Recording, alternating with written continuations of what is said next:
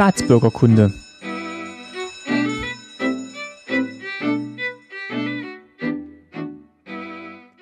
Folge 62, schönen guten Tag. Mein Name ist Martin Fischer und ich freue mich, dass ihr wieder zuhört bei Staatsbürgerkunde. Mein Gast heute ist Tom Sievert. Hallo Tom. Hallo. Und Tom ist kein Ostdeutscher, sondern gebürtiger, waschechter Westberliner. Und wir haben gedacht, das ist mal ein schöner Anlass, vielleicht mal von der anderen Seite auf die DDR zu gucken, zumal an dieser Nahtstelle Berlin, wo du, glaube ich, dein ganzes Leben verbracht hast, fast? Fast. Den größten Teil, ja. So kleine Auslandsaufenthalte. Von hast genau. gesagt, äh, Großbritannien wäre es mal gewesen. Irland. Irland. Ja, Irland, aber ansonsten schon die meiste Zeit hier in der Stadt gewesen. Ja. Genau. Und du bist äh, Jahrgang 1965. Richtig. Also hast relativ viel äh, geteiltes Berlin mitbekommen, auch in der Jugendzeit. Ja. Sagen wir mal so na doch, 24 Jahre waren es dann schon, ne? Weil die ersten kriegt man dann meistens immer nicht so. Nicht so direkt, nee, aber ähm, irgendwann kamen dann natürlich schon so erste Eindrücke, aber es verging eine sehr lange Zeit. Ähm, genau, wir wollen einfach mal ein bisschen drüber sprechen, wie du so die, die DDR wahrgenommen hast aus dieser Westberliner Sicht raus, wo es mhm. Berührungspunkte gab und ja, vielleicht können wir es einfach mal so ein bisschen chronologisch durchgehen von Jugend an, wo du gesagt hast, jetzt habe ich gemerkt, ah, meine Stadt ist irgendwie anders als mhm. irgendwie andere Städte. Ja, also ich meine, da ich ja nur vier Jahre nach Mauerbau geboren wurde, ähm, stellte die Mauer für mich natürlich auch immer ein gewisses Maß an Normalität dar. Also es war, es war ein, einfach der Fakt, sie war da und von daher wurde ich auch nicht in Frage gestellt. Wie weit weg von der Mauer bist du denn aufgewachsen? Ähm, aufgewachsen, also die ersten zwölf Jahre in Mariendorf, dann Marienfelde, also mehr oder weniger in unmittelbarer Nähe, zumal meine Großmutter später dann in einer Neubausiedlung direkt an der Mauer lebte, in Marienfelde unten, äh, von wo man dann aus der zwölften Etage wirklich einen wunderbaren Blick bis nach Großbären hatte. Ähm, und nachts dann eben auch entsprechend immer was los war, dass dann also Alarme losgingen. Ähm, an Selbstschussanlagen kann ich mich nicht erinnern, dass es da geknallt hätte, aber Scheinwerfer und plötzliche Patrouillenfahrzeuge mhm. und derartiges. Ähm, wobei mich das aber eben als Kind oder als früher Jugendlicher eben auch noch nicht so großartig berührt hatte. Es war, es war eben da. Ganz einfach. Ne? Und auch späterhin war es dann so, dass durch diese Gewöhnung und diesem, diesem Leben mit diesem Status quo ähm, sich für mich persönlich auch nie die deutsche Frage gestellt hat. Die existierte für mich nicht. Ne? Denn ähm, wenn man so groß geworden ist mit einer Zweistaatlichkeit, dann ist die eben da. Ne? Und äh, diese, diese Versuche schulischerseits, das eben äh, aufzuheben und ein Bewusstsein dafür zu schaffen, ich glaube, das ging den meisten von uns damals doch ziemlich quer vorbei. Also es hat die wenigsten wirklich interessiert, denke ich. Und hast du von zu Hause oder von der Schule irgendwie mitbekommen, dass Berlin jetzt dann doch eine Sonderstellung hat? Man sieht es dann auf der Karte, ah, hier ist, hier sind wir irgendwie, drumrum ist irgendwas anderes und dann kommt erst das, wozu wir eigentlich gehören, also Westdeutschland? Ähm, oder kriegt man das als Kind? Als Kind ist der eigene Aktionsradius ja eh nicht so groß. Ja, also als Kind, wie gesagt, also bis zu meinem 14. Lebensjahr, vielleicht sogar etwas später, war da praktisch überhaupt nichts an Berührungspunkten. Ähm, da war das Leben hier in der Stadt ähm, vollkommen normal für mich. Äh, ich habe in meinem kleinen Kosmos gelebt und Berlin ist ja von der Fläche her relativ groß. Von daher äh, war also auch nie ein Gefühl des Beengtseins da oder so. Es, es war ja alles vorhanden. Ne? Dafür hatte man ja schon auch dafür gesorgt, dass eben auch die Wälder in Berlin erhalten bleiben als Naherholungsgebiet und dergleichen mehr, um eben diese ganzen Ausgleiche zu haben. Ähm, wie gesagt, also von daher keine ähm, ja, also wie gesagt, das Bewusstsein dafür war wirklich definitiv nicht vorhanden. Das kam dann tatsächlich erst dann so in der Zeit der Mittelstufe, also so ab dem, ab dem 12. bis 14. Lebensjahr, ähm, wo dann eben auch durch Geschichtsunterricht dann eben das Thema nahegebracht wurde, spätestens nachher in der Oberstufe dann eben auch die Systemvergleiche, die waren ja unglaublich beliebt damals, hm. ne, ähm, Systemvergleich BRD, DDR, UdSSR, USA, ähm, wo dann eben die Vorzüge und Nachteile des jeweiligen Systems dann erarbeitet werden sollten und mit entsprechenden Studienfahrten dann mal eben nach Ostberlin rein und so. Und da begann dann langsam überhaupt für mich das Interesse überhaupt zu wachsen. Ähm, weil ähm, sich dann natürlich dann auch ein ganz neuer Kosmos erschloss. Ich meine, es sah ja auch komplett anders aus in Ostberlin. Ne? Aber ihr hattet jetzt keine verwandtschaftlichen Beziehungen noch in den Osten rüber, wo man gesagt hat, da gibt es noch so eine familiäre einen familiären Bezug dazu? Weil du gesagt hast, die deutsche Frage hat sich dann eigentlich so gar nicht gestellt, weil es auch innerfamiliär vielleicht keinen Grund dafür gab? Ähm, also es gab wohl Familie im, in der DDR in einem kleinen Ort namens Kiez. Das fand ich damals schon wahnsinnig witzig, diesen Ortsnamen, äh, wo meine Großmutter äh, relativ regelmäßig Pakete rübergeschickt hatte. Aber was das jetzt im Prinzip, sagen wir mal, politisch beinhaltet, dass hier äh, Menschen in, ich sag mal in Anführungszeichen, in Not sind, die also das brauchen, auch dass man den Apfelsinen mhm. und Kaffee und was weiß ich nicht alles schickt, äh, das war nicht da. Das war halt eben, naja, Oma hat's gemacht, weil sie ihre Verwandten gerne mochte. Ich selber hatte überhaupt keinen Kontakt zu, zu denen. Das waren Großtanten oder irgendwas in der Richtung. Ähm, also auch von der Seite Nö. Und hat die Oma mal erzählt, ah, vor zehn Jahren, da waren wir alle noch zusammen und ähm, jetzt mhm. ist anders. Das war das war dann auch da so, dass es der Status quo war, dem, mit dem man dann umgegangen ist. Das war, das war einfach vorhanden. Also wenn, wenn meine Großmutter Geschichtliches erzählt hat, war es dann eigentlich wirklich eher ähm, die Zeit des Nationalsozialismus ähm, oder eben die Zeit davor, als sie jugendlich war. Aber die Zeit zwischen, also zwischen Kriegsende und meiner Geburt und damit eben Gründung der ja. DDR und so, das war das war kein Thema. Das okay. Gut, und da hast du gesagt, Oberstufe, da bist du jetzt langsam so reingekommen, dass du festgestellt hast, ah, es ist irgendwie anders und ähm, das hat auch so eine politische Dimension, dieses, mh, mm, dieses Anderssein. Mhm. Ähm, nun sollte mich, sollte ich vielleicht davor schicken, dass ähm, wenn man Jugendlicher ist, ähm, man neigt ja, glaube ich, so ein kleines bisschen zu radikalen Ansichten.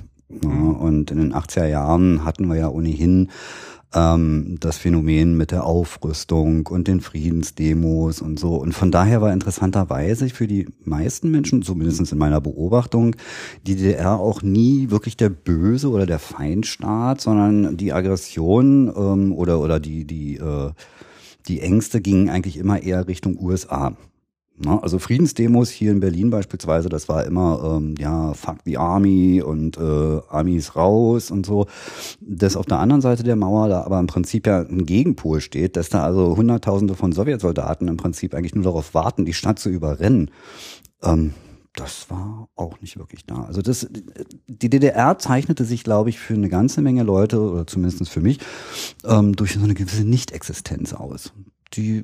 Obwohl es so nah war. Ja, sie war praktisch um die Ecke. Man hat sie auch permanent wahrgenommen. Ne? Also alleine bei bestimmten Windrichtungen war es ja klar, dass dann eben auch so die typischen Trabi-Gerüche und, und, und äh, Braunkohlengerüche auch dann über Westberlin logischerweise rüberwehten. Aber auch das war äh, geradezu natürlich. Das musste. Aber jetzt haben ja die USA wahrscheinlich auch viel dafür getan, zu argumentieren, warum eben diese militärische Präsenz notwendig ist, dass es eben auf der anderen Seite der Mauer eben diesen anderen Block gibt, der aus Sicht der USA vielleicht auch nicht die besten Absichten hat. Das hat aber nicht so verfangen bei euch. Nicht so wirklich. Also ähm, wenn ich mir das so angucke als Kind, klar fand ich dann so die Tage der offenen Tür und sowas alles sehr, sehr spannend, ne? Panzer gucken und äh, äh Galaxy, Flugzeuge und was weiß ich nicht alles zu schauen. Ähm, später dann eben diese Abneigung gegen die USA, das gehört aber, glaube ich, auch ein Stück weit zum guten Ton. Und ja, dann eigentlich erst nach dem Fall der Mauer ist mir selber im Grunde genommen erst bewusst geworden, was diese Berlin Brigade im Grunde genommen darstellte und äh, wie wenig sie im Grunde genommen hätte ausrichten können. Na, also äh, wären diese, es gab ja wohl Pläne irgendwie immer wieder mal, dass das Westberlin also wirklich dann doch kassiert werden sollte durch die Sowjets und durch die DDR. Ähm, hätten die das machen wollen, hätten sie es machen können und niemand hätte eigentlich irgendetwas dagegen unternehmen können. Ganz einfach. Hm. Das hätte also ganz klar immer einen dritten Weltkrieg zur Folge gehabt und das wollte sicherlich auch keine Seite. Insofern hatte ja das komplette dieses Konzept der gegenseitigen Abschreckung sicherlich auch ganz gut funktioniert. Und ich könnte mir vorstellen, dass vielleicht auch sogar bei mir oder bei anderen vielleicht auch eben infolgedessen auch so eine gewisse Verdrängung möglicherweise auch stattgefunden hat. Weil es ne? zu groß bei uns wahrzunehmen, dass man zu, sagt. Zu groß und so eine diffuse Angst ja vielleicht auch da war. Ne? Von der ich mir bis heute nicht sicher bin, ob sie da war oder nicht. Aber ich könnte mir vorstellen, dass sie durchaus da war, denn ich meine, es war, es war ja schon so, dass wir sagten eben, ja, also äh, Neutronenbombe, nein, danke und was weiß ich, eben diese mhm. ganzen Sprüche, die ja damals so liefen. Aber habt ihr dann gedacht, ähm, ah, wenn die schon mit solchen Waffen jetzt argumentieren, irgendwas muss ja auf der anderen Seite sein, oder gab es dann so eine, vielleicht doch eine diffuse Angst zu sagen, wir wissen nicht so richtig, was hinter der Mauer ist oder was in der DDR ist und ganz weit im Osten steht dann, steht dann Russland, die Sowjetunion. Naja, es waren im Prinzip ja immer diese ganzen Schlagworte eigentlich auch. Die, äh, also es war mit Sicherheit nicht das Bewusstsein, dass, weiß ich nicht, äh, viereinhalbtausend Panzer letztlich da in der DDR standen, mhm. äh, die einfach okay. mal Berlin platt gemacht hätten, sondern es waren dann wirklich eher die ganz großen Schlagworte wie die SS-20 ne, vor der man sich fürchten musste. Auf der anderen Seite die Cruise Missiles. Ähm, das waren, glaube ich, so die Punkte. Aber speziell in den 80er Jahren war es dann auch wirklich so, dass so ein so eine gewisse eine Resignation ist vielleicht nicht das richtige Wort, mir fällt gerade der passende Begriff nicht ein, ähm, aber so eine, so, eine, so eine Abgeklärtheit, es ist halt so, wie es ist und wenn es knallt, dann ist eh alles vorbei. Und es wird sicherlich sehr schnell gehen.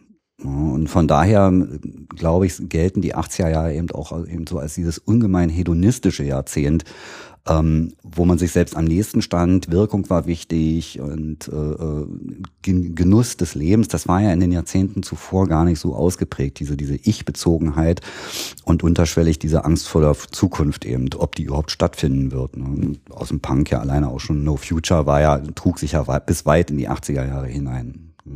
Machst du unterwegs im Punk? Business? Ähm, ansatzweise ja. Also ich war mehr auf einer anderen Schiene. Ich war Neuromantic. also ich gehörte zu den Leuten, die dann tatsächlich so ein Husarenjäckchen und so Adam End-mäßig durch die Gegend gelatscht sind. Ähm, wenn ich davon heute Fotos sehe, denke ich mir, mein Gott. Aber gut. Das denken viele wahrscheinlich, wenn sie Jugendfotos sehen. Das ist, glaube ich, eben, das ist vollkommen normal. In der Jugend neigt man eben zum, zum Exzessiven, zur Radikalität und infolgedessen ist das auch okay.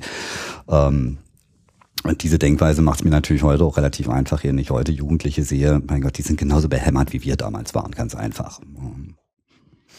Ähm, du hattest gesagt, ihr habt auch mal Besuche gemacht in Ostberlin. Mhm. Äh, zu welchen Anlässen war das? Also das waren meistens bildungspolitische Angelegenheiten, dass das wirklich Studienfahrten waren, eben mal nach Potsdam oder äh, halt so in die Regierungsbezirke mal rein. Ähm, es gab oder gibt ja diese Jugendorganisation der SPD, die Falken, die da sehr, sehr umtriebig auch waren. Ähm, und ich hatte halt auch das Glück, dadurch dann eben auch mal äh, in den frühen 80er Jahren, ich weiß nicht, 83 oder 84 war es, ähm, eben auch mal in die Sowjetunion zu reisen. Für ähm, anderthalb Wochen ging die Fahrt, glaube ich. Es war eben auch eine Studienreise in Moskau und äh, über Leningrad. Über die Schule ging das für wirklich ein wahnsinnig billiges Geld. Also das war unglaublich preiswert, diese Fahrt. Ähm, und das war natürlich schon sehr, sehr interessant, auf jeden Fall. Äh, ähm, einfach auch schon aus der Überlegung heraus, wie oft hat man die Chance oder hatte man damals die Chance überhaupt nach Moskau mal zu kommen?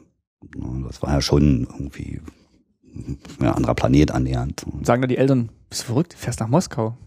Ähm, nee, die fanden das wiederum sehr gut. Ne? Also meine Eltern waren sicherlich sehr politische Menschen, ähm, aber es war jetzt nicht so, dass wir jeden Abend äh, aufgrund der Nachrichtenlage in der Tagesschau oder so dann irgendwelche politischen Debatten geführt hätten oder so. Aber sie haben durchaus dafür gesorgt, dass eben ein gewisses Bewusstsein und, und eine Auseinandersetzung auch stattfindet. Also auch bei mir. Und die schulischen Komponenten dann haben das natürlich dann auch bewerkstelligt. Und dadurch kam es dann eben auch wirklich dazu, dass ich dann immer öfter auch mal in der DDR unterwegs war. Dann kam ja irgendwann dann auch das Transitabkommen, was ja Besuche in der DDR erheblich vereinfacht hatte. Das heißt, äh, man musste dann ja wirklich damals nur noch mal kurz nach Steglitz, in das äh, damalige Forum Steglitz fahren. Da war eine Niederlassung der ähm, Grenzorgane, wo man dann sich den Passierschein abholen konnte und gleich das Eintrittsgeld auch bezahlt hatte. Ähm, und das hatte das dann wirklich sehr einfach gemacht und da wurde es dann im Prinzip auch wirklich interessant, weil dann fing ich an, eben die DDR auch wirklich zu entdecken. Dahingehend eben auch nach den Vorteilen zu suchen. Und das hat sich dann zum Beispiel bei uns an der Schule extrem schnell rumgesprochen, äh, dass ähm, gerade nachher für die Abi-Zeit die Schulmaterialien der mhm. DDR, die genossen einen unglaublichen Ruf. Also speziell ähm, Bücher für Chemie, Biologie, Physik, also für die Naturwissenschaften, die haben wir also wirklich äh, kistenweise rübergetragen. Äh, weil die halt inhaltlich und vom pädagogischen Ansatz her so hervorragend gemacht waren, dass also es auch einem, ähm, sagen wir mal, Chemiedilettanten durchaus ermöglicht wurde, dem Unterricht zu folgen, wenn er mit diesen Büchern gearbeitet hat, weil die das wirklich ganz exzellent erklärt haben. Ja. Und das waren dann so Punkte, wo dann auch tatsächlich auch Sympathien für die DDR entstanden. Ja. So ähm, ist alles super billig da und sie machen tolle Bücher. Mhm. Hat man es hinterfragt, warum das alles so super billig ist? Und Sicherlich nicht. Also ähm, aber man hat erstmal so einen Anknüpfungspunkt gefunden, wo man dann mit, äh, mit dem Land mehr verbindet, als es nur was in der Tagesschau kommt, also so einen persönlichen Ganz Punkt. genau, auch, also auch sicherlich mehr, als zum Beispiel eben der Unterricht vermitteln konnte. Ne? Also diese Systemvergleiche, die wir schon eben kurz angesprochen hatten, ähm, waren inhaltlich zwar durchaus effektiv, aber sie behandelten natürlich immer das große Ganze. Ne? Also warum beispielsweise eben Mieten in der DDR so extrem günstig sind, weil sie eben subventioniert waren. Das war, das war viel zu sehr detailliert. Das darauf ging Unterricht gar nicht ein, sondern das waren wirklich die, eher die großen wirtschaftlichen äh, Geschichten wie Stahlproduktion äh, mm. und so ein Kokolores. Ähm, also von daher äh, kamen diese Sachen wirklich, also die privaten Erfahrungen wirklich erst sehr, sehr spät muss ich ganz klar sagen. Und habt ihr dann auch Kontakte oder hast du dann Kontakte auch gehabt? Also um, ähm, jetzt also mit den Händlern, mit, wo ihr dann die Sachen gekauft habt, gab es dann so, so ähm. mal so kurze Gespräche auf der Straße oder im Laden mit Leuten? Naja, ich sag mal so, ich bin ja auf einer Schule gewesen, ähm, einer Gesamtschule hier im Süden von Berlin in Marienfelde, ähm, die in einer unmittelbaren Nähe zum äh, Flüchtlingslager Marienfelde lag, was ja schon früh nach dem Krieg errichtet worden ist, um DDR-Flüchtlinge zunächst aufzunehmen. Später wurde es dann das Aussiedlerlager, also die, ähm, wo dann haufenweise ähm, deutschstämmige Aussiedler aus Polen und mhm. der Sowjetunion nach Berlin kamen. Und dann äh, später eben auch sehr viele aus der DDR, die äh, einen Ausreiseantrag gestellt hatten, dem dann also auch ja, den man dann genehmigt hatte. Und aufgrund der Nähe waren ein Großteil dieser Schüler dann eben natürlich an unserer Schule, ganz klar. Das bot sich ja geradezu an. Die Schule hatte sich auch darauf eingerichtet und beispielsweise dann als zweite Fremdsprache auch plötzlich Russisch angeboten, mhm. ähm, was auch eher ungewöhnlich war zu dieser Zeit. Und da kamen dann tatsächlich so die ersten äh, privaten Kontakte überhaupt erst zustande, weil da natürlich dann auch Mentalitäten aufeinander prallten. Ne? Also auch ein ganz anderes Lernverhalten beispielsweise. Ne? Also der, also vom, vom Empfinden her war es so, dass der durchschnittliche DDR-Schüler oder ehemalige DDR-Schüler, dass der ähm, ja vom, vom Wissensstand uns wenigstens ein Jahr voraus ist. Mhm. Ja, das war zumindest der Eindruck, ähm, dass die mit einer unglaublichen Disziplin auch arbeiteten in der Schule. Ähm, also wirklich ganz anders rangegangen sind als wir, also speziell ich vielleicht auch, der meine, ich war halt immer ein ziemlich faules Stück, muss ich ganz ehrlich sagen.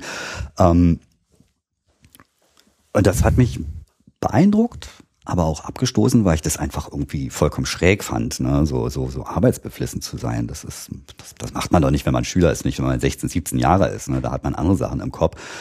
Ähm, aber nichtsdestotrotz, dadurch kam natürlich auch ein gewisses Interesse, woran liegt denn das überhaupt? Wieso sind die so? Ähm, und dann kam auch noch hinzu, dass ich dann, ähm, und da kam eine europäische Geschichte praktisch hinzu, dann eben ein Mädel kennenlernte, sehr eng auch kennenlernte, und die war Griechin. Eine Griechin aus der DDR. Und mhm. da kam ich dann ins Grübeln. Weil, äh, was, Griechen in der DDR, das, das war irgendwie für mich nicht nachvollziehbar. Also ich wusste, dass eben aus den äh, äh, sozialistischen Bruderstaaten eine ganze Menge Leute da sind, also aus äh, Mosambik beispielsweise oder eben Vietnam. Das, das war, das wusste ich sehr wohl, dass da viele Austausche stattfanden. Aber Griechen, das war mir vollkommen neu. Und da musste ich mich dann wirklich erstmal schlau machen, dass das jetzt eben wirklich Menschen waren, die äh, zu Zeiten der griechischen Militärjunta in die DDR wiederum geflüchtet sind und jetzt nach den Jahren dann vielleicht für sich gemerkt haben, DDR ist wohl doch nicht so der Hit und eben ausgereist sind. Und da sie ja Griechen waren, war das ja letztlich wiederum überhaupt kein Problem für die. Und so, das waren dann so die Geschichten, wo dann wirklich echtes Interesse dann kam und meine, meine Fahrten in die DDR oder speziell Ostberlin eben immer häufiger wurden, also sich nicht nur darauf beschränkten, dass wenn hier Besuch mal in der Stadt war oder so, dass man den eben mal in Ostberlin zeigen musste, also quasi als Pflichtprogramm, sondern wirklich eben ureigenstes Interesse da war. Wie ist das da drüben? Warum ist das so? Was ist schöner? Was ist schlechter? diese Fragen, die man sich dann vielleicht einfach auch stellt, auch mit einer gewissen Naivität natürlich. Was war denn schöner und was war denn schlechter? Also Schlechter war ganz klar natürlich immer die Sache mit der Versorgungslage ne? und diese, diese, dieser auch wirklich desolate Zustand der ganzen Stadt drüben. Ne? Das war also schon merkwürdig bedrückend, aber auch faszinierend. Ne? Also ich kenne ja nur dann logischerweise auch noch den alten Prenzlauer Berg, der ja mit dem heutigen Prenzlauer Berg überhaupt nichts mehr zu tun hat. Ne? Das sind also da wirklich zwei unterschiedliche Welten, die da existiert haben oder existieren. Ähm, aber wenn man dann eben ähm, Menschen dann kennenlernt durch eben die, die Schulkameraden, die einem dann Adressen an die Hand gegeben haben und man dann plötzlich eben also auch Leute kennenlernt, die so offensichtlich im, im Dissidentenbereich dann sind. Ne? Also man sich dann also auch teilweise äh, ja, subversiven Umständen trifft. Ne? Also komm mal um 20 Uhr in die Wispier Straße und dann wartest du da fünf Minuten, dann wirst du was blinken sehen. Also das war teilweise wirklich schräg, wie im Agentenfilm. Ne? Und dann bin ich dann also da wirklich so ein Hausflur lang, ein Treppenhaus hochgetappt, durch eine Treppe durchgebrochen noch, ja, weil die Stufen wirklich schon so morsch waren. Ne? Der Prenzelberg war ja an und für sich kurz davor abgerissen zu werden zu diesem Zeitpunkt. Ähm, das war dann schon auch Abenteuer. Ne? Aber das waren eben dann auch wirklich nur so die letzten Jahre, so wird man so 87, 89, bis dann eben der, der Zusammenbruch der DDR kam. Aber das waren dann eben wirklich auch sehr zwei intensive Jahre. Und dann eben auch so intensiv, dass ich äh, bei einem Grenzübertritt dann auch tatsächlich mal rausgelotst worden bin. Äh, und dann hin oder zurück? Als ich aus der DDR oder aus Ostberlin wieder ausreisen wollte, hat man mich dann festgehalten. Und das war dann nach so einem Treffen oder das war einfach auf einem normalen Besuch? Ah, das weiß ich ehrlich gesagt gar nicht mehr, ob das jetzt wirklich einfach nur ein touristischer Besuch war oder ob das wirklich eben Leute waren, die ich da, also dann, dann schon Freunde ja auch, mhm. die ich dann vielleicht getroffen habe. Das, das weiß ich wirklich nicht mehr. Ähm, beides ist gut möglich. Ähm, es war halt nur so, also man hat mich dann wirklich eben ähm, am Grenzübergang mehrere Stunden festgehalten, ähm, so mit der hm, direkt indirekten Aufforderung, vielleicht auch sich mal ein bisschen im Westen umzuhören und zuzutragen, Informationen rüberzubringen, was für mich so vollkommen absurd war. Also ich meine, ich bin mit Sicherheit jetzt kein Held gewesen und habe da einen dicken Max markiert oder so, aber ich habe die halt immer wieder gefragt, äh, Leute, ich bin Schüler, was soll ich euch denn bitte für Informationen liefern? Ja, also da sehe ich keinen Sinn. Äh, und dieses Gespräch mit diesem Oberst oder Major oder was immer er gewesen ist, keine Ahnung, ähm, war also im Endeffekt so fruchtlos, dass sie mich dann halt irgendwann einfach weitergeschickt haben. Ähm, interessanterweise mit der Bitte, also es war tatsächlich keine Aufforderung, sondern wirklich die Bitte, darüber zu schweigen. Mhm. Ja, also das war, also das fand auf einer ganz seltsamen Ebene statt. Also es war, es war klar, sie wollten mich unter Druck setzen, sie wollten was von mir, aber in diesem Druck waren sie sehr sanft. Also so. Und du hast dann auch mit jemandem drüber gesprochen oder hast dann jemandem erzählt? Ich habe tatsächlich eine ganze Weile darüber geschwiegen. Ähm, ich glaube, ich habe erst ein halbes Jahr später habe ich dann irgendjemand mal, ich glaube, meinen Eltern war es dann eben erzählt, äh, dass ich da auch mal festgehalten worden bin. Und meine Eltern waren natürlich um Gottes Willen. Ja, und, und, was ist denn da jetzt? Und ich sage, da ist nichts. Also ich arbeite jetzt nicht hier für äh, die Stasi oder sonst irgendwas. Ähm, aber ich bin ganz offensichtlich eben durch meine häufigen Besuche offensichtlich in den Fokus geraten und schien interessant zu sein, was sich aber schlussendlich herausstellte, dass ich also überhaupt nicht interessant gewesen bin, weil, wie gesagt, ich war zu diesem Zeitpunkt Schüler, Oberstufenschüler. Was kann ich da an Informationen liefern? Gut, vielleicht hätten wir dann irgendwie Informationen bringen können. Ha, die Eltern von dem und dem, die sprechen jetzt immer öfter über Flucht.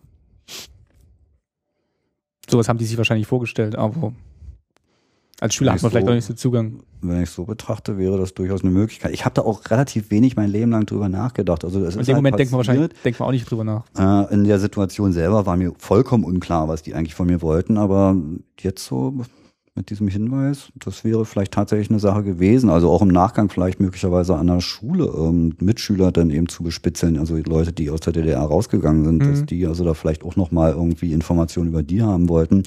Aber das ist wirklich sehr spekulativ, weil ich halt einfach auch auf der anderen Seite nicht weiß, wie viel die über mich eigentlich wussten. Ne? Aber von diesen Treffen oder mit den vielleicht dann doch aus der Dissidentenbewegung stammenden Personen, da kam keine Anspielung. Also das war denen nicht bekannt. Anscheinend nicht. Also das ist vielleicht mal ganz anders ausgegangen. Ja, möglicherweise, dann hätten sie wahrscheinlich auch wirklich ein Druckmittel gehabt.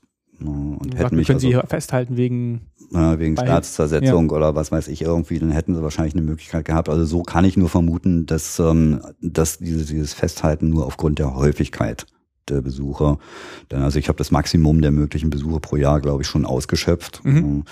Ähm, Auch mal ins weitere Umland? Also wirklich raus aus Berlin? Relativ wenig relativ wenig. Also denn eher denn mal Potsdam oder mhm. so, aber ansonsten eher gar nichts weiter. Weil gut, da war, da war auch nichts, was verlockt hätte. Ne? Denn ich kannte ja diesen Ausblick von meiner Großmutter oben in der zwölften Etage rüber bis nach Großbären.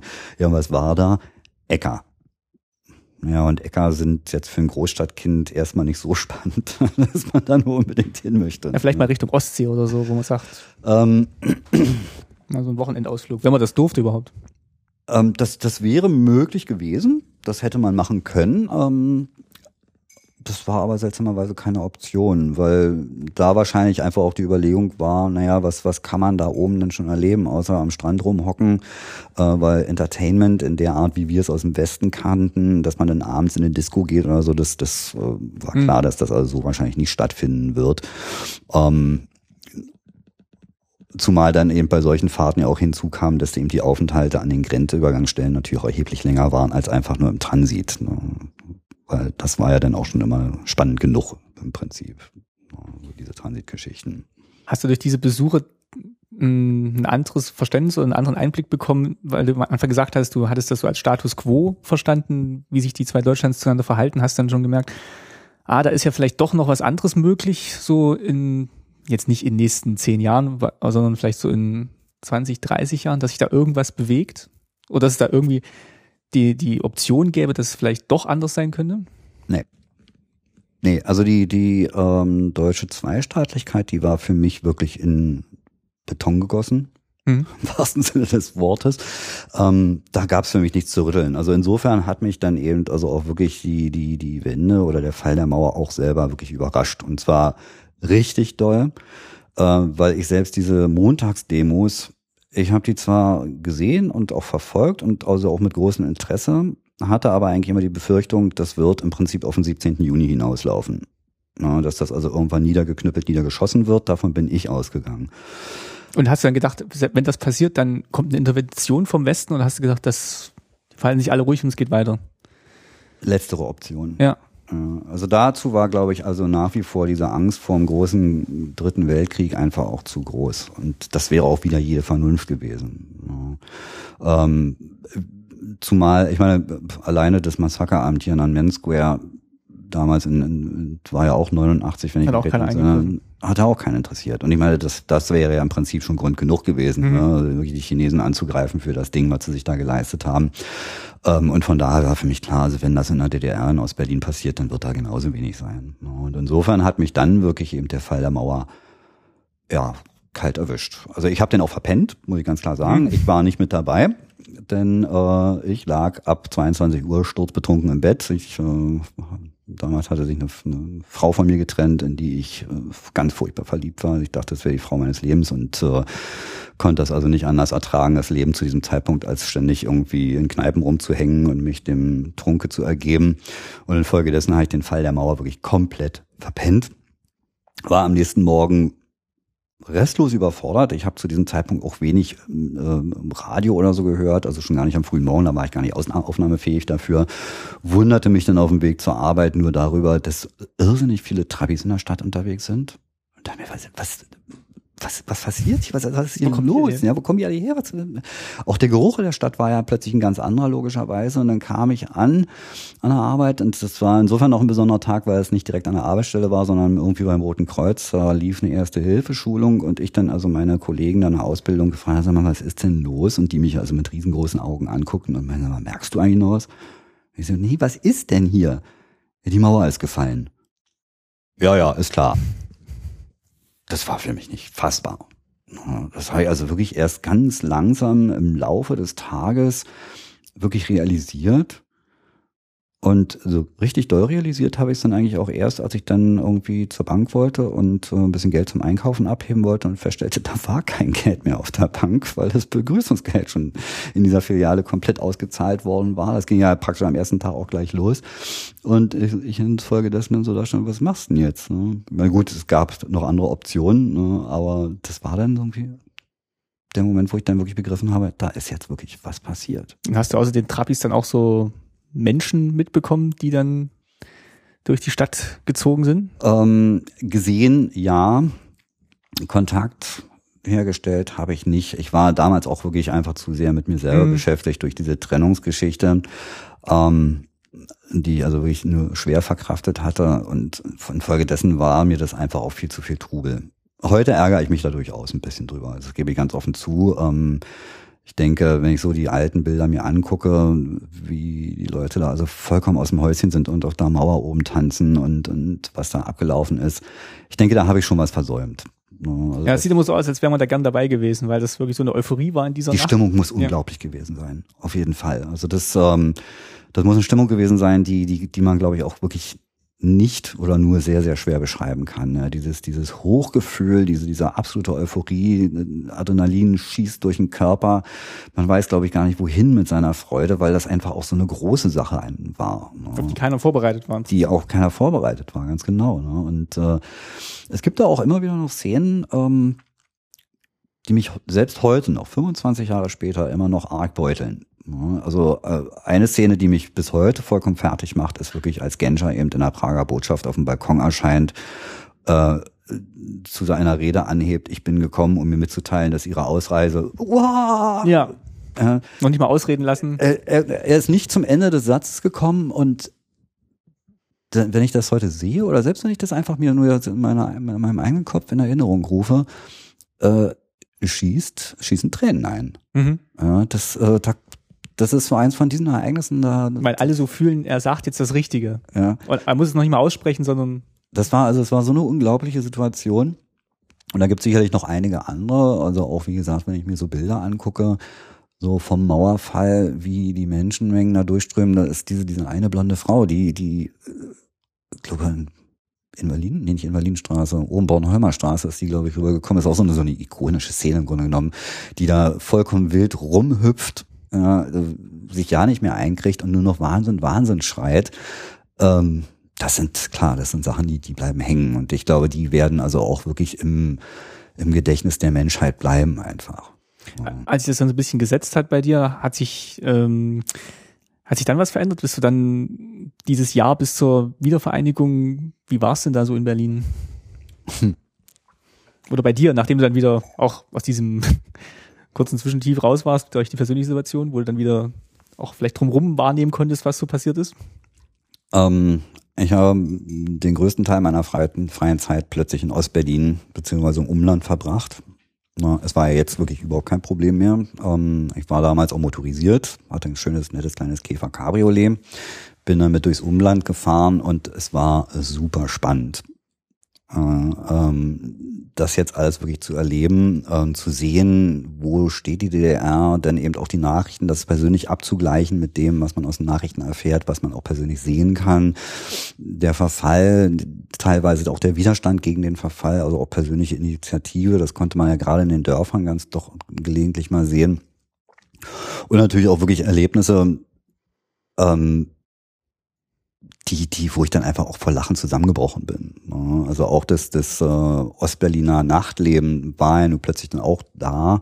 Denn ähm, vor, dem Fall, vor dem Fall der Mauer war es ja schon so, man musste ja bis 0 Uhr raus sein. Mhm. Na, bis dahin musste man wirklich wieder zurück sein im Westen. Ähm, jetzt konnte man das Nachtleben mitnehmen und natürlich, wir sind um die Häuser gezogen, einfach eben Kneipen testen, ne? die Getränke der DDR überprüfen, ne? Mit teilweise haarsträubenden Konsequenzen. Und ich kann mich an eine Szene erinnern, ähm, da war ich in irgendeinem Neubaugebiet, ich weiß gar nicht mehr, wo es war. Da gab es dann einen Club, ein Club Kiew hieß der, glaube ich, und da lief eine Party. Also eine Disco im Grunde genommen. Bin da rein und äh, ja, war auch sehr spaßig das Ganze und dann hatte ich irgendwann losbekommen und ging zum Tresen und ja, die Getränkekarte war sehr, sehr übersichtlich. Es waren, glaube ich, man konnte Cola, Wasser, Bier und Gin Tonic haben. Naja, dann habe ich mich für einen Gin Tonic entschieden. Da kam auch ein ziemlich großer Eimer dann über den Tresen mit mächtig viel Getränk drinne. Aber die Plorre war brühwarm. Und dann fragte ich ganz lieb nach, irgendwie, ob ich dann vielleicht ein paar Eiswürfel haben könnte. Und dieser Barkeeper im breitesten Ostberlinerisch. Und Ostberlinerisch ist ja tatsächlich nochmal vom Klang her, oder war es zumindest anders als Westberlinerisch, also mehr ans Brandenburgische angelehnt. Mhm. Ähm, nee, tut mir leid, ich habe das Rezept vergessen. ich habe das angeguckt, war ob dieser Reaktion, dieses Spruch so baff, dass ich wirklich, ich hätte vor Lachen wirklich in, fast in Tresen gebissen, ja, weil ich das einfach in dem Moment so cool fand, diese, diese Chutzpe, diese, diese gnadenlose Frechheit, wo ich dachte, das, genau das ist Berliner Schnauze. Und das war dann eine von den Sachen, die ich dann plötzlich an, der, an dem Fall der Mauer wirklich richtig geil fand. Denn äh, die sogenannte Berliner Schnauze war etwas, was sich in Ostberlin wesentlich besser und deutlicher erhalten hatte bis zu diesem Zeitpunkt als in Westberlin. Da war Westberlin sehr geglättet zu diesem Zeitpunkt. Ne? Aber sprachlich, da waren wir wirklich im alten Berlin wieder. Das fand ich klasse. Weil Berlin vielleicht im Westen auch noch so ein noch so ein Zufluchtsort war für auch Leute aus Westdeutschland, die dann halt raus wollten aus ja. dieser BRD und naja, weniger aus der BRD raus wollten, das war nicht das Problem. Das Problem war ganz einfach die, die Wehrpflicht. Ne? Ja. Ähm, also es waren unglaublich viele junge Männer hier in der Stadt, ähm, oder in meinem Alter dann natürlich damals, die äh, nach Westberlin gekommen sind. Ähm, daher auch damals in Berlin eine wahnsinns schwulen Szene. Ne? bot sich ja geradezu an. Ähm, einfach weil die Leute keine Lust hatten, zum Bund zu gehen, denn die, die Sonderstellung Berlins verhinderte das ja und infolgedessen, klar. Also ich kann mich entsinnen, ich bin irgendwann mal zur Uni gefahren und äh, stellte mein Auto auf dem Parkplatz ab, ließ meinen Blick schweifen und stellte fest, dass ich der Einzige hier gerade bin mit einem Berliner Kennzeichen. Der Rest war alles aus dem westlichen Bundesgebiet. Und ich dachte, ich fühle mich gerade echt alleine. Aber das war halt wirklich, es war in der Tat so, dass Berlin, Westberlin damals schon mit Sicherheit ähm, einen extrem hohen, wenn nicht wahrscheinlich genauso hohen Anteil wie heute eben auch an Leuten, die zugezogen sind. Also Berlin ist eh immer ein Kommen und Gehen gewesen, ja, speziell Westberlin. Und klar, im Osten, da war da nicht so viel mit Zu- und Abzug, da hat sich dann der Berliner die Berliner Mundart ein bisschen besser gehalten. Ganz genau. Und das, das habe ich also wirklich sehr, sehr genossen. Ähm, so dieses, dieses wirklich freche daherreden, das fand ich wirklich schon immer klasse. Ähm, ja, und habe dann also tatsächlich eben diese Zeit, gerade so dieses Jahr direkt nach der Wende genutzt, um wirklich viel unterwegs zu sein, ähm, Umland mir angeguckt, habe dann da also auch wirklich viele Menschen kennengelernt, viele interessante Menschen, auch eine junge Dame, mit der ich dann eine Weile was zu tun hatte. Ähm, nee, also das war schon, das war schon sehr aufregend, muss ich sagen. Aber ich gebe zu, dass mich da im Prinzip auch wirklich nur meine privaten Interessen geleitet haben. Also das große Politische war mir zu diesem Zeitpunkt dann auch eher egal. Ähm, sicherlich hatte ich ein Stück weit eine Meinung dazu, aber ähm, dass ich jetzt Bewertungen vorgenommen hätte, was da jetzt die, die, die Regierung Kohl da jetzt vorhat und welche das die richtige Strategie ist. Welche Versprechen, ob das die richtige Strategie ist, das äh, war eigentlich eher nebenbei der Fall. Also ich meine, gut, ich war ohnehin Kohl-Gegner, also diese Regierung hätte eh machen können, was sie wollte, weil sie hätte nie meine Zustimmung gefunden, aber ich glaube, das war dieser Regierung wiederum auch relativ egal, mhm. ob die meine Zustimmung nur hatte oder nicht. Also infolgedessen war da wahrscheinlich ein gegenseitiges Desinteresse vorhanden und da das Private überwog, ganz klar. Und dann so nach dem 3. Oktober 90, hat sich da noch irgendwas verändert oder war das dann eigentlich schon nur noch die Besiegelung dessen, was sich davor schon so abgezeichnet hat? Jetzt für, mm. für sag mal, deine Wahrnehmung der Situation. Ähm, naja, es begann irgendwann dann tatsächlich auch recht kritisch zu werden, weil sich dann natürlich eben aufgrund der politischen Gegebenheiten natürlich dann eben auch für uns in West-Berlin plötzlich sehr viel änderte. Und ähm, der Berliner nimmt zwar für sich ganz gerne in Anspruch, weltoffen zu sein, aber im Grunde genommen sind wir eigentlich auch ein ziemlich verknöchertes Völkchen hier. Und Änderungen mag der Berliner eigentlich nicht wirklich. Und infolgedessen waren natürlich so eine Geschichten, dass dann plötzlich die Streichung der Berlin-Zulage losging. Ne? Von acht Prozent auf vier, auf zwei bis auf null. Das war hart. Weil ich meine, acht Prozent aufs Brutto nochmal extra zu bekommen, hm. so als Buschzulage, das hm. war ja schon nicht schlecht. Ne? Das war, machte einen ganz erheblichen Teil des Einkommens aus. Ähm, das allgemeine Zusammenleben änderte sich natürlich dann auch drastisch, weil Westberlin plötzlich auch sehr viel voller war. Klar. Und es lag jetzt auch nicht mehr so isoliert, es war jetzt halt einfach mittendrin und rundrum war Berlin war plötzlich ein Teil von Brandenburg, zwar noch nicht wirklich politisch, aber geografisch war es einfach mal der Fall. Ne? Also äh, es, es zogen äh, Leute von aus dem, aus dem Gebiet südlich von Berlin eben nach Berlin rein und nach oben wieder raus. Also es war wirklich eben ein wildes Durcheinander. Sehr voll das Ganze. Die Arbeitsmarktsituation änderte sich ja dann auch massivst plötzlich. Ne? Also ähm, bis zum Fall der Mauer war, waren studentische Jobs, mein Gott, also da hat man die Hand gehoben und es kamen wenigstens fünf Firmen praktisch auf einen zugeschossen. Ich hätte hier was für sie. Mhm. Na, hätten sie Interesse. Ja, plötzlich musste man sich selber umgucken.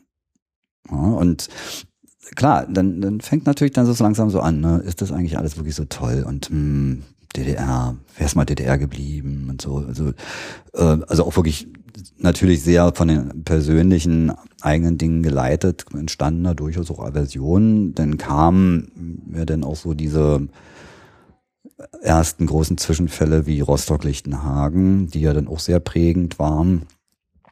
Ähm, und dann ging es ja dann auch schon los so mit dem Besserwessi und dem Jammer-Ossi. Und ich dann immer häufiger feststellen musste, dass diese Klischees leider Gottes aber auch stimmen ein Stück weit. Sicherlich aus gutem Grund, denn ähm, viele Ostdeutsche sind schlicht und ergreifend überfahren worden muss man sagen. Also auch von windigen Geschäftsleuten. Äh, die Treuhand hat in meinen Augen auch nicht unbedingt die glorreichste Rolle gespielt in dieser Hinsicht. Das ist sich im Prinzip letztlich, also Treuhand war eigentlich nur eine Plattmacherbude, aber wirklich ein Erhalt von Unternehmen, die vielleicht noch was gebracht hätten, Mhm. War ja nicht gegeben. Ja. Wo dann eben auch wirklich viel kaputt gegangen ist, wo ich persönlich das auch sehr schade fand. Denn ich war immer ein begeisterter Benutzer von Orvo beispielsweise. Ja, ich hatte selber Film. Orvo-Film. Ich hatte zu Hause ein kleines Fotolabor mir irgendwann mal eingerichtet und es gab hier in Berlin einen Laden, also zu Westberliner Zeiten noch, der hatte das importiert. Ähm, und das war halt eben sehr günstig, das Material, und auf der anderen Seite aber sehr gut. Muss man ganz klar sagen. Also da waren sie ganz große Klasse, das Filmmaterial, das Fotopapiermaterial. Ne, und das war eben auch noch richtig oldschool. Das war ja Barytpapier, also das richtig gute Dicke noch, was dann also auch eine spezielle Behandlung brauchte. Ähm, ja, und das war dann plötzlich alles weg, ne, eingestampft. Und da, das war dann, ja, da kamen dann eben so diese Zweifel. Ne. Hattest du da noch Kontakt zu deinen ehemaligen ostdeutschen Bekannten? Seltsamerweise ist das äh, im Strudel der Zeit wirklich zerrissen. Also die ganzen Sachen waren so aufregend. Ähm, jeder war, glaube ich, auch so mit seinem, mit dem eigenen Überleben dann ein Stück weit beschäftigt, dass, äh, dass der größte Teil dieser Bekanntschaften dann wirklich einfach mhm. sich aufgelöst haben. Leider. Ähm, heute ist es so, dass ich gelegentlich mal noch so einen Kontakt habe, irgendwie, aber meistens auch eher durch Zufall, dass man eben sich mal zufällig sieht und eben sich ein bisschen erzählt, aber die, die, die gemeinsamen Interessen, klar, 25 Jahre ist eine verdammt lange Zeit, jeder entwickelt sich in seine Richtung weiter und da geht natürlich häufig dann eben auch eine Deckungsgleichheit verloren, ganz klar. Wie stellt sich Berlin jetzt für dich heute dar? Ist das einfach eine Weiterentwicklung dessen, wie es als Kind angefangen hat? Oder sagst du, es hat eigentlich damit gar nichts mehr zu tun, dadurch, dass es jetzt so anders ist und durch die ganzen Umbrüche sich so verändert hat? Also Berlin ist eine ganz, ganz andere Stadt geworden als das Berlin meiner, meiner Jugendzeit. Das muss man ganz klar sagen. Ähm, das ist aber, glaube ich, auch eine ganz normale Folge, denn ähm, nach der Wende ist Berlin ja dann plötzlich in eine unglaubliche Provinzialität verfallen.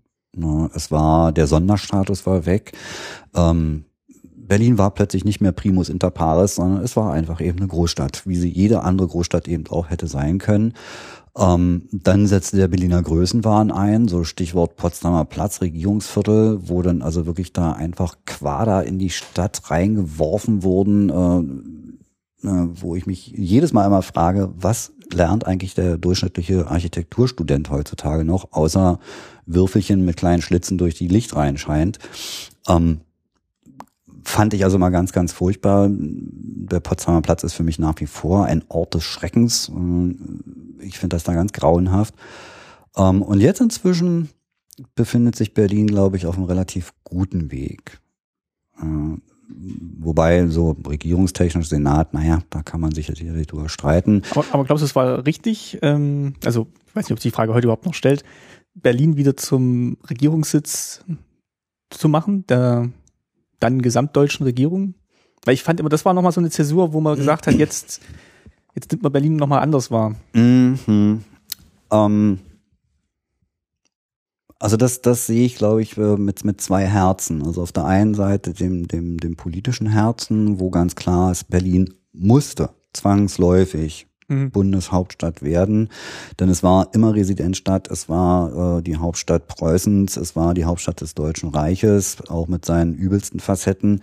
Aber von daher ergab sich einfach wirklich eine gewisse Zwangsläufigkeit, weil Bonn das hätte nicht funktioniert, glaube ich, in dieser, in dieser gesamte. Ja. also, ich kann mich noch entsinnen, als, als Jugendlicher, also wirklich noch in meiner frühen Jugend, hat mir dann auf irgendeiner Studienfahrt irgendjemand erzählt, was Bonn eigentlich heißt. Diese Übersetzung, äh, Bundeshauptstadt ohne nennenswertes Nachtleben. Äh, fand ich damals zum Brüllen komisch, heute, naja, gut, eher gehen, aber damals fand ich es natürlich super köstlich. Aber das war Bonn eben. Ne? Also es war unheimlich piefig und ähm, hätte, also reine von der Repräsentation her, wäre es nicht gegangen. Andererseits, und da ist dann das persönliche Herz verschlägt, sage ich, eigentlich hätte Bonn gerne bleiben können, denn ähm, Bundeshauptstadt sein hat eben auch eine ganze Menge Nachteile. Ja, denn ähm, es ist halt schon so, dass das durch Regierungsbesuche, Staatsbesuche hier natürlich eben viele Einschränkungen immer wieder da sind. Man muss sich einfach wirklich mit bestimmten Dingen arrangieren, ja? dass man also weiß nicht eigentlich in einer beschaulichen Ecke Berlins ist und plötzlich ein tierischer Lärm losgeht, weil äh, unsere Frau Bundeskanzlerin in ihrem Bundeswehrhubschrauber über einen rübermäht. Ja, das sind so, zugegebenermaßen, es sind kleine Sachen, es sind so gesehen Nichtigkeiten, aber in der Summe kann das manchmal eben auch ganz schön nervtötend sein, wenn man dann zum 125. Mal im Stau steht, weil man einfach nicht vorwärts kommt, weil wieder irgendwelche Straßen abgesperrt sind. Ähm, der 17. Juni beispielsweise, den könnte man eigentlich permanent zumachen, weil ja. die drei Tage, die der im Jahr geöffnet ist, das hat verkehrstechnisch keine Auswirkungen mehr. Ja. Fand ich alle schon anders. Eben. Ja. Aber es ist vielleicht auch so ein bisschen wie Washington, New York. Also New York ist dann halt auch die, die coole Stadt, wo alles passiert und Washington wird halt regiert. Mm, ja. So hätten wir es, wäre auch ein Modell gewesen. Ja. Ich finde jetzt die Konstellation, wie sie jetzt gerade ist, auch nicht schlecht, weil man verbindet halt doch viel damit und sagt ja, okay, das gehört halt alles irgendwie zusammen. Ich muss gerade sagen, dieses, dieses Stichwort Washington, New York, das, äh, das finde ich ganz interessant, denn ähm, in den 80er Jahren war es ja tatsächlich so, ähm, dass Berlin wirklich in einem Atemzug damals genannt wurde, London, Paris, New York, Tokio, das waren mhm. ja die großen Städte, wo eben auch eine entsprechende Subkultur ja stattfand und ein enormer Austausch war. Ähm, Berlin war ja also speziell für Musiker immer hochinteressant. Mhm. Ne? Ich meine, die ganzen Großen waren ja alle hier, haben auch zum Teil ja hier gelebt. Ne? Ähm, und heute? Ist das nicht jetzt auch wieder so, so, so was so Richtung Aktivistenbewegung geht oder so. Ist es so? Ich weiß es nicht. Also mm. ich muss ganz offen gestehen, ich verfolge das auch nicht so ganz wirklich. Ähm, Würde ich sagen, Berlin ist da schon so ein Begriff. Also jetzt gerade mm. hier, weiß nicht, Jacob Applebaum, der jetzt mit Snowden da zusammen äh, zusammen getan, getan hat, der ist jetzt auch in Berlin irgendwie untergekommen oder mm. ist so ein bisschen so ein Zufluchtsort geworden. Ich weiß nicht, wie es in der Künstlerszene ist, aber man verbindet dann eigentlich schon, glaube ich, mittlerweile auch Berlin wieder mit so einer ja, coolen Stadt. Wird es sicherlich sein, weil alleine die Besucherzahlen sprechen mhm. eine ganz deutliche Sprache. Also Berlin hat sicherlich äh, einen, einen sehr hohen Status wieder erreicht. Ich weiß nicht, wie es mit den Subkulturen jetzt mittlerweile aussieht, weil da ist natürlich wenig Rückzugsmöglichkeit oder wird immer weniger. Ja, das ist sicherlich auch problematisch. Und ähm, da steht auch die Befürchtung, dass diese Subkultur irgendwann auch wirklich mehr oder weniger ausgelöscht werden wird. Oder zum größten Teil zumindestens, weil einfach eben der, der offizielle Teil Berlins immer mehr Raum braucht. Ja, ganz klar. Ähm, muss man abwarten. Also da muss ich aber auch wirklich gestehen, dass ich, ähm, ja, vielleicht auch altersbedingt nicht mehr so ganz in der Materie drinne stecke. Aber, aber es ist jetzt nicht so, dass es dominiert, dass man irgendwie sagt, das ist jetzt überhaupt nicht mehr meine Stadt, sondern es ist, das ist halt verändert, aber. Also ich bin nach wie vor Berliner, ganz klar. Ähm, es ist in vielen Punkten nicht mehr meine Stadt. Das liegt aber dann eher ähm, so an diesen Geschichten des Alltages, wenn ich eben so dieses ähm, spezielle Regierungsversagen hier beobachte. Also wenn ich sehe, dass die Parks, die Straßen, äh, alles im Prinzip dem Verfall anheimfällt, ja, weil man in dieser Stadt nicht in der Lage ist, ähm, Gelder so auszugeben, dass eben eine vernünftige Verwaltung existieren kann, weil ich halte es für ein Unding, dass man ein kleines Beispiel vielleicht. Ich äh, habe neulich festgestellt, dass mein Personalausweis irgendwie im September ausläuft. Dieses neulich festgestellt, dass dem so ist, das war ähm, Ende Mai, Anfang Juni. Dann habe ich mich online um einen Termin gekümmert. Weil es nur noch online geht mittlerweile, so wie ich. Weil es nur noch online geht, ganz genau. Und äh, das System offerierte mir dann einen Termin Ende August. Also ganz kurz vor der Angst und mit einer Wartezeit von zweieinhalb Monaten. Und da denke ich mir, das, das kann doch nicht sein. Ja, da läuft irgendwas in dieser Stadt wirklich schief. Ähm, gut, die Schuldenlast ist enorm zugegebenermaßen. Ähm, wem wir das zu verdanken haben, gut, da brauche ich jetzt glaube ich nicht drüber zu reden. Ähm, aber da sehe ich halt wirklich riesengroße Probleme, dass, dass Berlin einfach sich so ein bisschen übernimmt und sich vor allen Dingen auch kaputt spart. Und da denke ich, hier wäre jetzt eben auch der Bund gefordert, da eben einfach der, der Bundeshauptstadt da einfach auch äh, etwas unbegrenztere Gelder zur Verfügung zu stellen, weil die Infrastruktur in Berlin zerfällt, schlicht und ergreifend. Wir haben inzwischen Brücken, die von LKWs eben nicht mehr befahren werden dürfen, weil Einsturzgefahr besteht. Und das kann doch nicht sein, nicht in einer Großstadt wie Berlin. Mhm. Und das ist dann auch nicht mehr lustig cool, das ist dann einfach nur nee, ärgerlich. Das ist dann nur noch ärgerlich und vor allen Dingen ab einem gewissen Punkt ja dann eben auch gefährlich, ganz ja. einfach. Ne? Und das große Geschrei wird dann kommen, wenn es dann irgendwann mal so weit ist, dass irgendein Brückenträger mal nachgibt oder irgendeine Straße einbricht, äh, dann wird eben das große Geschrei geben, dann werden wieder Köpfe rollen, aber nicht die der wirklichen Verantwortlichen, sondern eben immer die Nachgeordneten, wie es üblich ist. Und ja, dann wird man eben sehen. Und das ist halt so das, was mir in Berlin derzeit wirklich ganz schwer auf die Nerven geht, dass dieses, ähm, dass dieses Laissez-faire oder dieses, dieses, dieses Unvermögen eben diese Stadt weiterzuentwickeln, äh, vor allen Dingen mit den, mit den Basics einfach, ne, dass das da so massiv hapert. Vielleicht würden ja vielen die Basics schon reichen, die brauchen jetzt vielleicht nicht noch das ja. das dritte Stadion, eine fünfte Konzerthalle und die Mall, die, die zehnte Mall, sondern mir wird es schon reichen, wenn sie mal. Ja, wir haben ja in Berlin, haben wir jetzt, glaube ich, soweit ich es weiß, 67 Einkaufszentren, wo ich immer so sagen würde, sind da eigentlich gesättigt. Und wenn man dann guckt, welche Läden da drin sind, also. Ja, sind ja eh immer dieselben. Ja. Und, um, ähm, ja, da frage ich mich dann halt schon eben, ähm, warum schafft es eben diese Stadt oder diese Verwaltung der Stadt eben nicht hier, also eine gewisse ja, Pluralität wieder reinzubringen. Ja, weil diese, also ganz was früher war, die, diese ganzen kleinen Läden, die auch damals gut existieren konnten, ja, die sich ihre Nischen gesucht hatten, die gibt's ja alle nicht mehr. Ne? Alles plattgewalzt eben von den Filialisten und das finde ich eben das auch so ein Manko. Ne? Aber gut, da macht Berlin im Prinzip eine Entwicklung durch wie jede andere Stadt auch. Also das ist jetzt nicht nichts Spezifisches. Nee, aber dann wird's vielleicht tatsächlich vielen Leuten auch mal reichen, wenn die Straßen in Ordnung wären und äh, die Parks, bevor sie jetzt sagen, jo.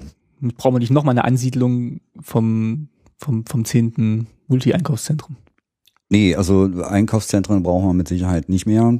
Da ist Berlin tatsächlich gesättigt, würde ich sagen. Also es ist allerhöchste Zeit, ähm, dass hier also ein Strukturwandel stattfindet, dass eben die Verwaltung an den entscheidenden Stellen wieder ausgebaut wird und nicht kaputt gespart wird, so dass diese eben so weit auch vernünftig arbeiten können, wie eben die Straßenverkehrsplanung, die dann dafür sorgt, dass eben die Straßen, weil die Gelder sind ja prinzipiell da, ne? aber es ist so wenig Personal da, dass die ganzen Anträge nicht bearbeitet werden können. Und wir haben hier inzwischen Straßen, wo ich einfach denke, also wirklich jede Piste nach Ulaanbaatar ist in einem besten, besseren Zustand in der mittleren Mongolei.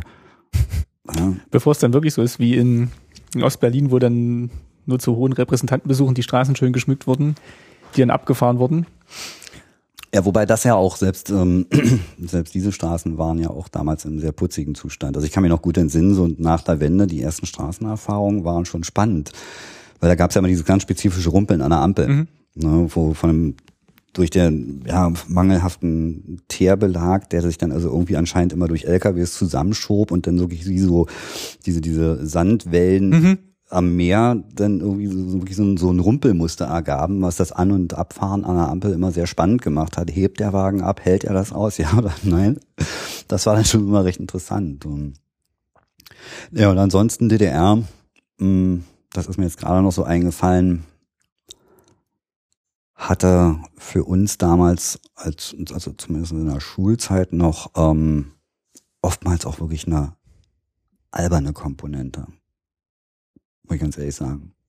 Ja, also dieses, äh, gerade so was Grenzübertritte betraf, das, das war häufig von einer Lächerlichkeit geprägt. Weil das so ein Sicherheitstheater war. Dieses Sicherheitstheater. Ähm, Wobei man, glaube ich, als Westberliner dann mit Sicherheit einfach auch abgehärteter war. Ne? Also diese Ängste, wie ich sie von vielen Besuchern aus dem westdeutschen Raum so mitbekam, die gesagt, ah, das ist so beklemmend und so. Und man ist dann froh, wenn man die Grenze erreicht hat und dann nach Westberlin wieder reinkommt. Und das ist ja alles so Also da, da gab es ja anscheinend richtig Ängste. Begründet oder nicht, keine Ahnung. Ähm, aber die habe ich eigentlich nie empfunden.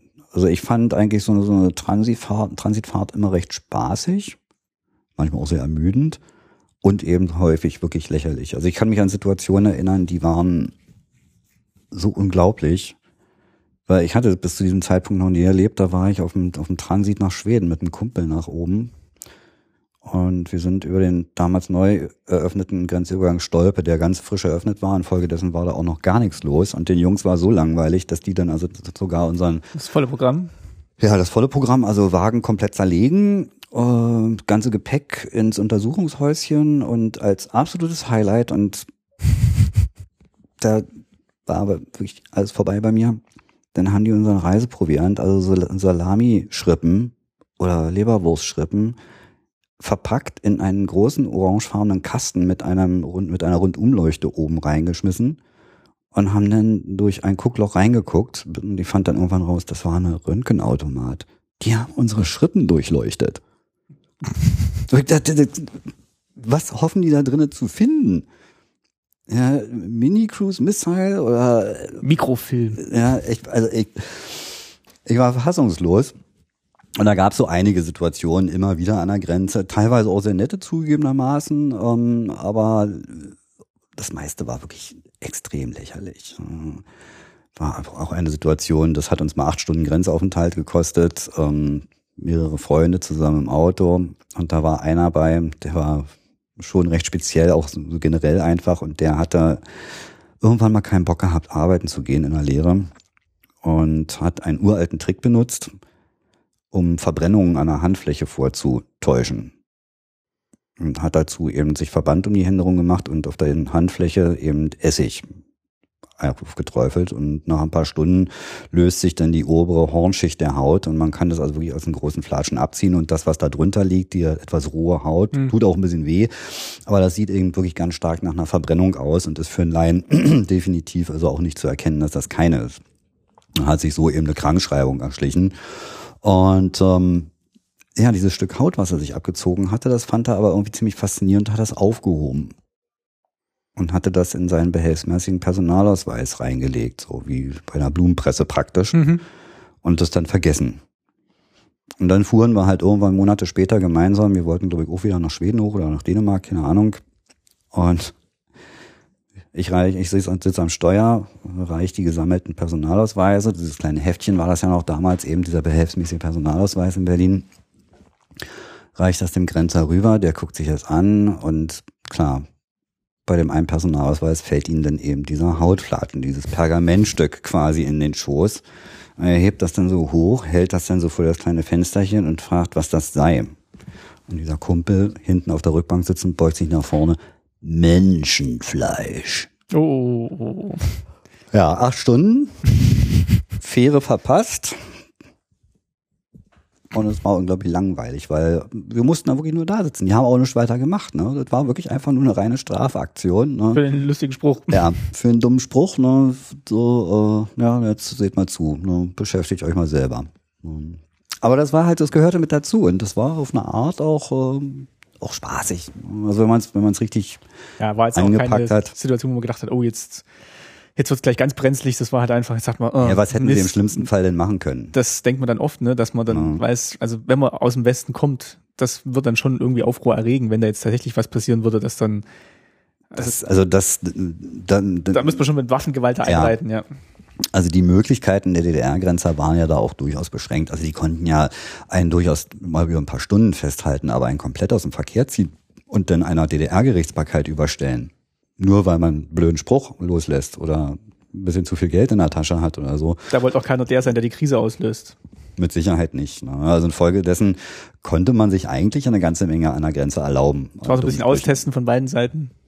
Mit Sicherheit. Okay. Und ich kann mich noch gut daran erinnern, das war auch so ein Highlight, da war ich noch relativ klein. Ähm, da gab es am Grenzübergang Drewitz drei Linden. Das war ja der, der größte Grenzübergang seiner Zeit.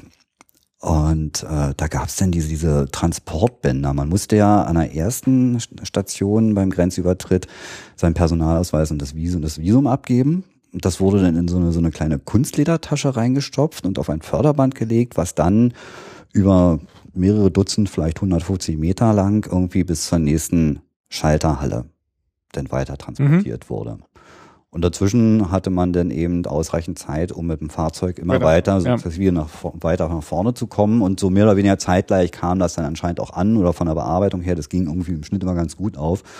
Aber dieses eine Mal, wo wir dann standen, eben nicht. Weil es kam dann plötzlich jemand aus der zweiten Schalterhalle raus und brüllte nach hinten, wo dann die ganzen Pässe blieben die kam irgendwie nicht. Und just in diesem Moment machte es dann auch schon Peng. Und die, das Dächlein, das waren so eine Blechdächer, die über diesem Förderband mhm. waren, die waren dann so mit so einem Schnalzverschlüssen irgendwie festgemacht. Mit einem lauten Geschepper brach das nach oben rauf, fiel auf den Boden und äh, hunderte von Personalausweisen in ihren kleinen roten Kunstledertäschchen fump, flogen in die Luft. Da hat sich einer verkantet offensichtlich, es stand ein Mörderrückstau da drinnen. Ne? Und äh, ja, dann standen die dann eben da, die ganzen Grenzer, und waren peinlichst berührt und haben natürlich schnell versucht, wie, ne, da standen plötzlich so drei Dutzend Grenzer, die dann eben Personalausweise eingesammelt haben, vom Boden aufgeklaubt haben, äh, um das möglichst schnell irgendwie aus der Welt zu schaffen. Und die Leute in den Autos haben sich den Kopf gegriffen. Haben seinen Kopf gegriffen. Äh, einige waren fassungslos, andere, aus anderem war wirklich wildes Gegacker zu hören ne, weil das einfach so, so lächerlich war, ja, diese Situation. Ne. Aber gut, gehörte irgendwie halt mit dazu. Mussten sie machen, ihr, und dann ging es mal manchmal schief, dieses kleine Theater. Ganz genau. Okay, ich würde sagen, das war mal ein ganz schöner Einblick, es sei denn, du hast jetzt noch was vergessen.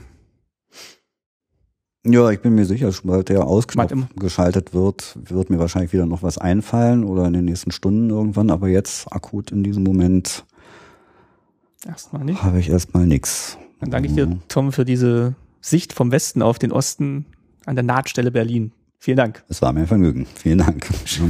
Dann bis zum nächsten Mal. Macht's gut. Tschüss.